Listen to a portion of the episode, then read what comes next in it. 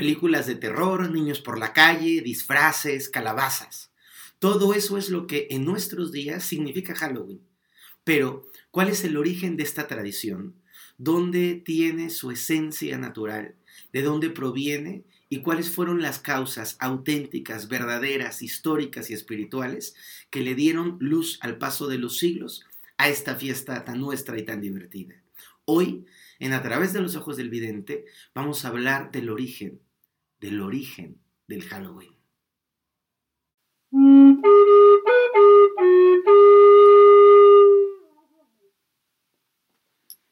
Más allá del ordinario, se abre una realidad extraordinaria. Descúbrela a través de los ojos del vidente. Qué emoción hacer este episodio. Yo estoy seguro que tú disfrutas de esta celebración, de los disfraces, de los dulces, de la fiesta, de todo lo que en nuestros tiempos significa Halloween. Pero, ¿alguna vez te has preguntado cuál es el verdadero origen? ¿De dónde vienen las brujitas, los vampiros, las calacas, el pedir con una linternita dulces por la calle? Pues el día de hoy vamos a hacer una inmersión en la historia sagrada y profunda. Vamos a ir a Irlanda, al mundo celta, nos vamos a trasladar a Roma para entender una fiesta interesantísima que se llama la fiesta de Lemuria. Vamos a hacer un brinco a lejano Egipto, a su culto con los muertos. Lo vamos a cuestionar todo con una figura central que se llama San Patricio y te voy a contar cómo termina fundiéndose, haciendo un sincretismo para que se vuelva una religión cristiana y luego una religión festiva para todo este lado del mundo que es el occidente. El día de hoy vamos a ir desvelando y desentrañando los misterios de las leyendas originarias de nuestro Halloween. Así es que espero que disfrutes muchísimo el episodio. Yo estoy realmente agradecido con todos ustedes que semana tras semana van escuchando este podcast, que lo van viendo por YouTube, que lo van compartiendo. Para mí es muy importante que crezcamos, querida comunidad. Así es que te pido, te pido de corazón que se lo recomiendes a alguien que le pueda venir bien, que le puedan interesar estos temas de una manera seria, profunda, que quieran realmente aprender, expandir su conciencia, encontrar un sendero espiritual espiritual o simple y sencillamente ampliar su visión del mundo y descubrir que hay nuevos ángulos, nuevas perspectivas para poder vivir esta realidad maravillosa que se llama vida. Les mando en especial un gran saludo a toda la gente que nos escucha en los Estados Unidos. Son una comunidad lindísima. Estamos siempre atentos de sus mensajes y de sus comentarios. Y muy bien, vamos a arrancar. Quisiera que pudiésemos entrar en, una, en, un espacio, en un entorno primitivo para poder realmente tomar conciencia de cuáles son los puntos de partida de la tradición del Halloween. Te quiero contar que para el mundo celta, que es un mundo ancestral del norte de Europa, ubicado esencialmente la cuna del mundo celta es Irlanda. Si alguien ha estado alguna vez en Irlanda, Irlanda es una isla preciosa, verde, con sus montañitas, es un lugar de cuento. Así cuando pensamos en un cuento de hadas, pues así es Irlanda. En esos países tan al norte, la naturaleza juega un rol determinante para las cosechas. Básicamente en nuestros días tenemos invernaderos, podemos tener sistemas de cultivos, de fertilización, podemos dar, hacer cosechas cuando básicamente tengamos ganas. Pero en el pasado las cosechas eran el símbolo de la vida y solo se podía cosechar si había buen tiempo. Para el mundo celta había dos grandes estaciones. Una estación representaba la vida, representaba la luz, representaba el tiempo en donde la temperatura subía, donde los bosques comenzaban a florecer un poquito más, donde se preparaban todas las cosechas, que es un tiempo de la mitad del año que empezaba el primero de mayo, y había un segundo tiempo que era el tiempo de oscuridad, el tiempo de muerte, el tiempo en donde la luz, porque eso es algo muy, muy impactante. Nosotros, si no, si no vivimos demasiado al norte, tenemos una vida tropical, tenemos una luz básicamente parecida a todo el año, pero en los países del norte o del sur, hay un cambio fundamental en la luz que nosotros no apreciamos. O sea, nosotros tenemos el bendito regalo, quienes vivimos en la zona tropical, de tener una luz preciosa la mayoría del año. Pero entonces, en el norte, a partir del primero de noviembre, 31 de octubre era el último día del año, primero de noviembre era el primer día del ciclo, empezaba la oscuridad. La naturaleza comenzaba a morir Y entonces, si tú no habías tenido una buena cosecha, empezabas a tener miedo de que lo que habías acumulado en el periodo de cosecha, que es la mitad del año, que va de mayo a, a noviembre, no fuera suficiente en ese tiempo de oscuridad que empezaba, quiero aclararlo, 31 de octubre era como su último día del año, como sería nuestro, ahora nuestro 31 de diciembre, y empezaba esa parte de oscuridad. ¿Y qué pasaba en la oscuridad? Bueno, primero, los niños ya no podían salir solos porque se podían perder en los bosques. Segundo, había que reunirse todos juntos en torno al fuego para protegerse, para cuidarse, tanto de lo físico como de lo espiritual, porque se creía que en esas fechas de oscuridad los muertos volvían a este plano y a veces se llevaban a los vivos. Además, a partir de ese momento había que ser cautos, conservando la luz, porque si te quedabas sin luz podías entrar en una profunda oscuridad, tanto física como espiritual. Entonces había que mantener esas velitas encendidas, esos fueguitos encendidos, esos rituales encendidos. Luego venía, y esta es la parte más importante, un miedo natural a perecer, a morir porque ya no había cosecha. A partir del primero de noviembre todo se vivía de las reservas de la cosecha. en este mundo, que estoy hablando de un mundo primitivo, de un mundo ancestral, ubiquémonos quizá en, algunos orígenes en el 3000 antes de Cristo, en esas regiones muy, muy al norte. podemos imaginarnos cómo había esta sensación de se nos está acabando la luz y tenemos que entrar y prepararnos todos simbólicamente para la oscuridad. Sumado a esto, y esto es, esto es bien importante, se empiezan a hacer celebraciones, celebraciones que tienen que ver con los calendarios. Tenemos que recordar, esto es bien bonito cuando nos gusta la historia mucho, tenemos que recordar que todo calendario surge como la respuesta a una necesidad. en el pasado, los calendarios no eran a ver si me voy a poner más flaquito, más bonito, más sabroso, más divertido. No, los calendarios tenían un sentido de utilidad. Y este calendario era un calendario agrícola.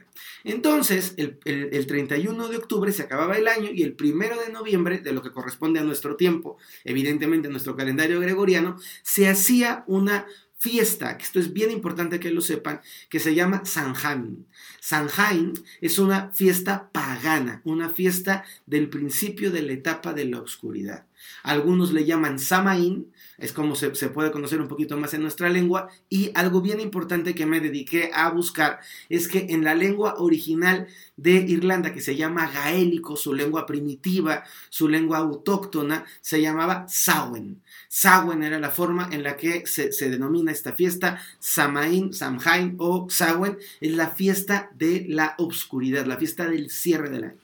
Y en esta fiesta, y aquí vamos a empezar a entender unas, una serie de elementos muy importantes, la gente compartía calabaza. La calabacita que nosotros vemos viene de ahí. Se hacían unas tartitas de calabaza. Se compartían a, la gente los, los, últimos frutos dulces de la cosecha. Se compartían pastelitos. Ya sabemos de dónde viene la tradición de los dulces. La gente, y esto es bien importante, se disfrazaba. Pero ¿por qué se disfrazaba una persona este, en el origen? De esta historia, ¿para qué se disfrazaban? Bueno, porque creían que los muertos salían de debajo de la tierra y se llevaban a los vivos. Entonces, para que los muertos se confundieran, los vivos se disfrazaban, se ponían máscaras. ¿Máscaras de qué? Y aquí vamos a empezar otra vez. Máscaras de vampiros. ¿Pero por qué vampiros? Bueno, porque saben este mito que asocia al murciélago. Entonces, el murciélago que, que, absorbe la sangre, que chupa la sangre, con los vampiros. Entonces, claro, había una relación importante en yo me voy a disfrazar de murciélago, de, murciélago, perdón, fundamentalmente, también de vampiro. De hecho, Bram Stoker, la persona que escribe, el escritor de Drácula, eh, corresponde a ese, a ese mismo entorno, no a ese tiempo, ¿eh? No se me vayan a perder en la historia, pero sí a ese mismo entorno. Y entonces se, se disfrazaban de vampiro. Las brujas, que en realidad eran, y esto es bien importante entenderlo, druidesas. El mundo celta tenía unos sacerdotes maravillosos, que es la figura del druida, que tú has visto reflejada en grandes películas y adaptaciones. Si viste El Señor de los Anillos, la figura de Gandalf, con esos ropajes largos y ese báculo, y comunicándose con la naturaleza, ese es el símbolo del druida. Entonces eran sus hombres sabios, sus mujeres sabios, sus hombres medicina, sus mujeres medicina, se se protegían al resto de la comunidad y había una una especie de brujas que también se tenían que disfrazar, se tenían que cuidar para que los espíritus del inframundo no se los llevaran, para que no los arrastraran. es interesante entender cómo empieza a haber un agregado de muchos pequeños simbolismos que a nuestra, fe, a nuestra vida han ido eh, llegando. Por ejemplo, los niños se reunían en grupo para cantar para cantarle a las cosechas. Entonces, esos cantos de los niños sumados a los pastelitos, sumados a la calabaza, sumados a los disfraces, son el origen muy, muy primitivo de nuestra celebración de Halloween. Algo bien importante que pasaba en esos, en esos momentos. Había que prepararse porque en el tiempo de la oscuridad salían los monstruos. Y entonces había que mantenernos como comunidad todos juntos, celebrando con la luz, protegiéndonos de los monstruos. Luego se va haciendo este, este proceso que es tan bonito en la historia, de cómo se van tomando diferentes ingredientes y vamos evolucionando hacia una realidad que es muy entretenida, pero que nada, que nada tiene que ver con el origen, con el origen auténtico de la fiesta. Luego, ¿qué pasa? Esta tradición celta se fusiona con el mundo romano, en el mundo rumano hay una fiesta muy importante que se llama la fiesta de Lemuria. En esta fiesta era una fiesta de los muertos, pero era una fiesta distinta, era una fiesta en donde se celebraba, se festejaba, se convivía, se coexistía con los muertos, sumado a el tiempo de, la, del cierre del ciclo de la luz con la fiesta de Samhain. Entonces empieza a haber una mezcla cultural. Luego, esto es bien interesante entenderlo, el mundo romano toma muchas de sus tradiciones eh, eh, interiores acerca del mundo de los muertos del pueblo egipcio.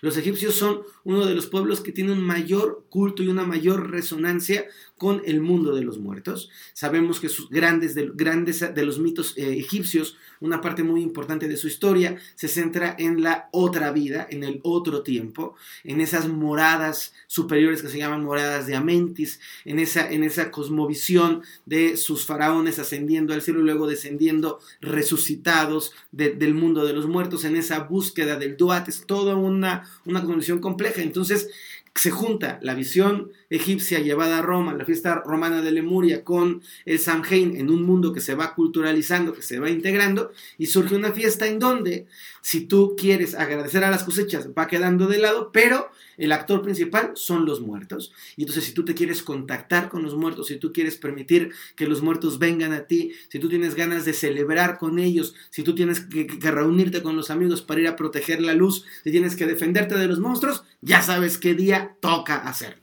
Luego, sumado viene una figura que es una figura bien interesante, que es la figura de San Patricio. San Patricio cristiano, San Patricio, es para mucha gente un heredero de la tradición druídica, que por supuesto además es un monje cristiano que va a ser el gran evangelizador de Irlanda. Por eso San Patricio es el santo patrono de Irlanda. Por eso la gente de Estados Unidos que celebra el Día de San Patricio es a causa de toda la influencia irlandesa que llegó a los Estados Unidos de Norteamérica. Entonces San Patricio, que, que había crecido y entendía un poco, un poco todo del mundo, dice, muy bien, vamos a fusionar, vamos a hacer que estas celebraciones paganas se vayan adaptando a las tradiciones cristianas. En, en, algún momento, ah, hay una figura muy importante que no quiero que, que, se me vaya, porque es una figura interesante que va a tener correlación en la historia, que se llaman las Balshis. Las Balshis son, es, el origen de nuestras brujas maléficas que vuelan en escoba y se comen a los niños. Bueno, son las Balshis.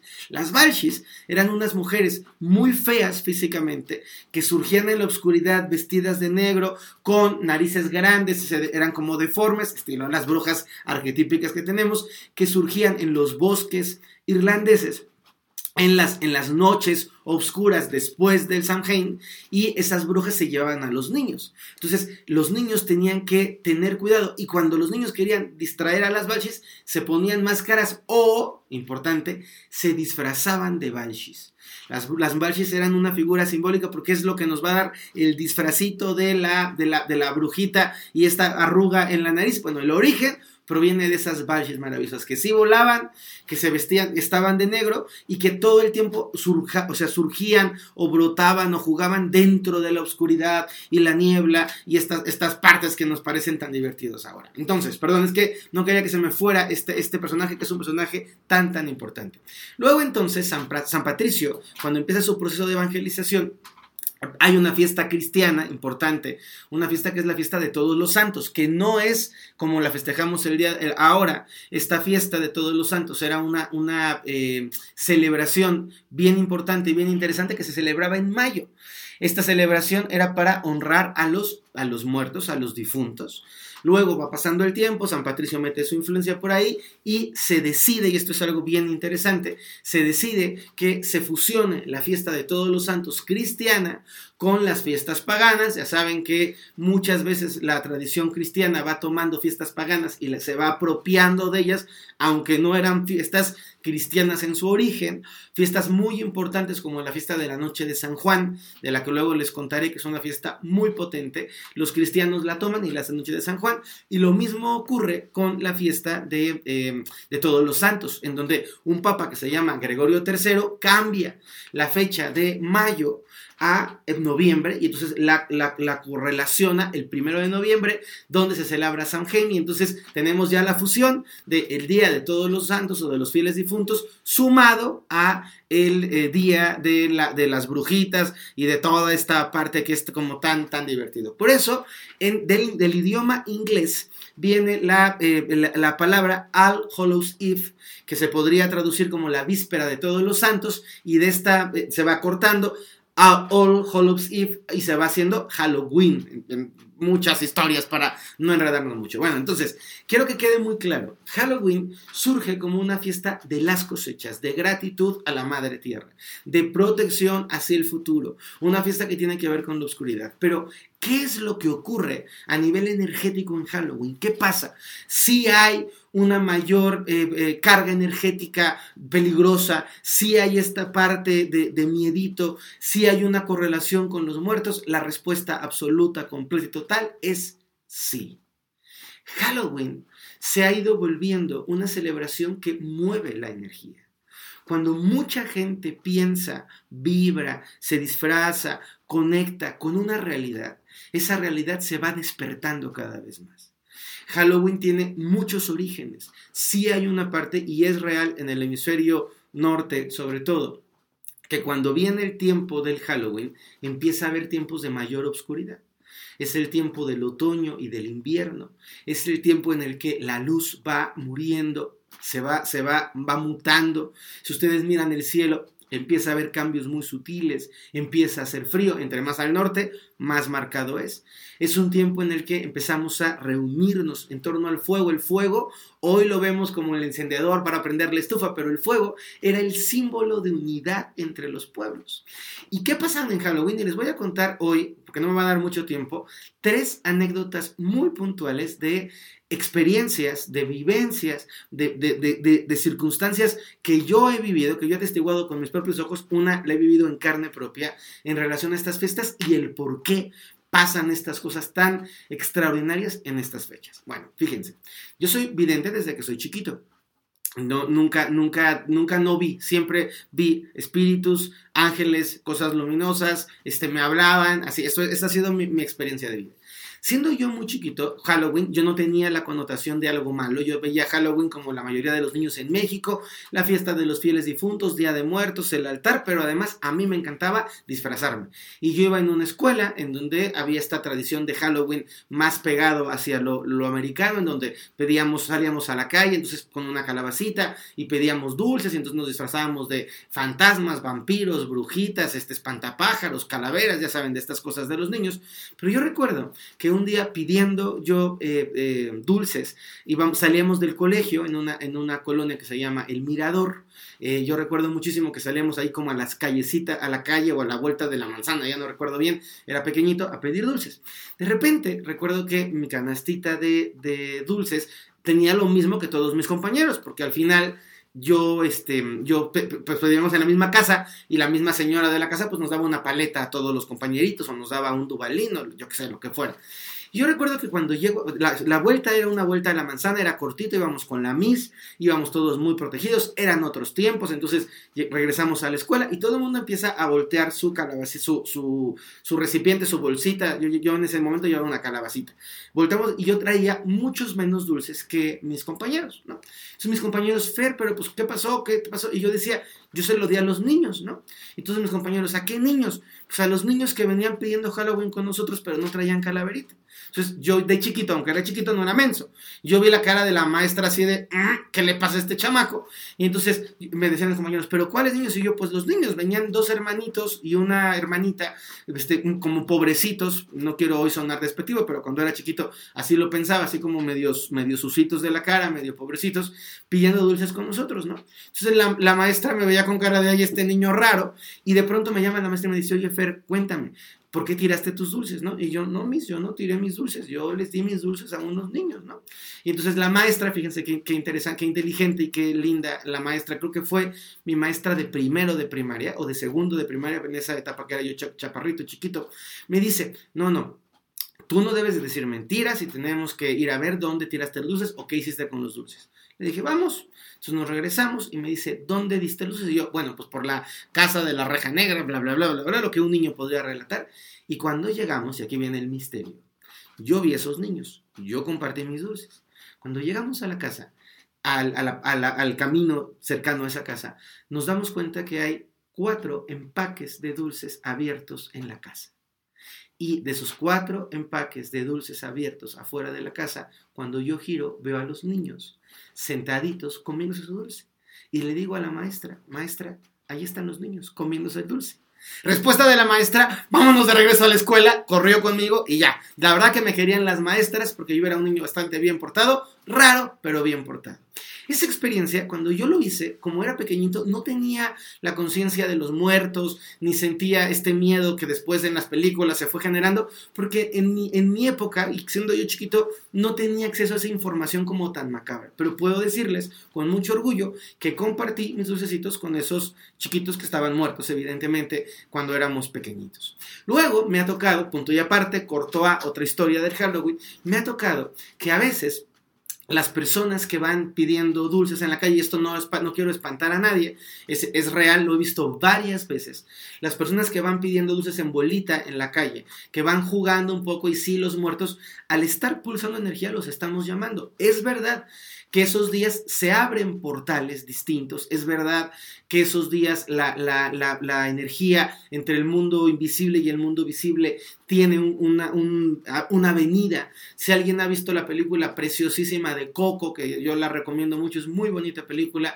estas avenidas que se crean, se, abren en algunas fechas importantes del año, se crean rutas inmensamente grandes en donde los muertos y los vivos nos vamos a, a intercambiar o donde el mundo sutil y el mundo denso, nuestro mundo y el mundo espiritual, se pueden encontrar. E, entre estas puertas están las celebraciones pagana, Samhain, Beltane, está por supuesto la Pascua, que es una fiesta muy importante y donde mucha energía fluye, están los portales de activación galáctica, hay diferentes fechas, pero en Halloween pasa esto. Y además sumen que las casas se están poniendo altares de muertos, se está honrando.